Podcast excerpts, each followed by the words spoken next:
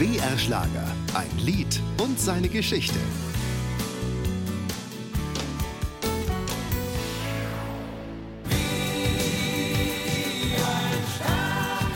Frank Schöbel über seinen Ost- und West-Hit wie ein Stern.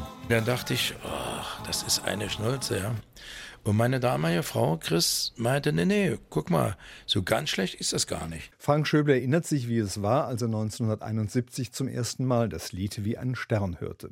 Fast hätte er es abgelehnt, die Ballade zu singen. Aber dann bekam er Gänsehaut, als das Arrangement fertig war. Zu dieser Zeit wusste er nicht genau, wie es weitergehen sollte. Seit 1962 hatte er sich in der DDR zu einem Star gemausert durch einige Hits und Filmrollen. Ich war sehr unzufrieden mit mir und da habe ich gedacht, das war es dann vielleicht. Ist ja auch in Ordnung. Es waren neun Jahre. Gut. Und dann kam der nächste Punkt. Meine Mutter hat immer gesagt, du musst von einem Licht ins andere gehen. Und das war dann wieder ein neues Licht. Das war wie ein Stern. Auch nicht voraussehbar, wo das hinging. Also das erste Mal durfte ich im Westen fahren und, und so weiter und so fort. Der Stern machte Frank Schöbel auch in der Bundesrepublik bekannt. Ein Redakteur muss das gehört haben im Westen. Dann hat man es da gespielt, dann war es in Rias, im Schlager der Woche. War das wochenlang Nummer eins. Und dann kam die Plattenfirma dazu in Hamburg und die haben das übernommen.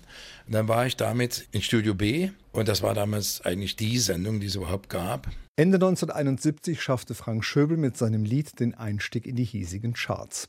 Eine dauerhafte Karriere im Westen war für ihn allerdings nicht machbar, denn Auftrittsmöglichkeiten blieben für ihn im wahrsten Sinne des Wortes begrenzt.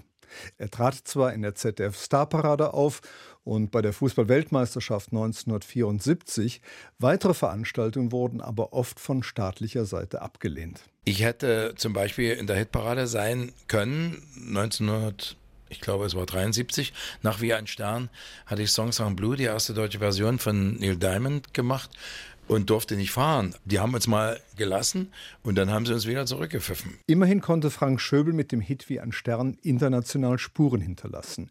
Damit landete er auch ein Hit in Ungarn, Polen und der damaligen CSSR. Und in der Bundesrepublik hatte er in Peter Orloff einen Nachahmer gefunden. Peter Orloff versuchte auch von der Strahlkraft des Sterns zu profitieren und machte eine Single-A-Seite daraus. Frank Schöbel hat mit seiner Originalversion aber deutlich besser abgeschnitten. Ein Lied und seine Geschichte, auch im Radio. Jeden Dienstag neu auf BR Schlager.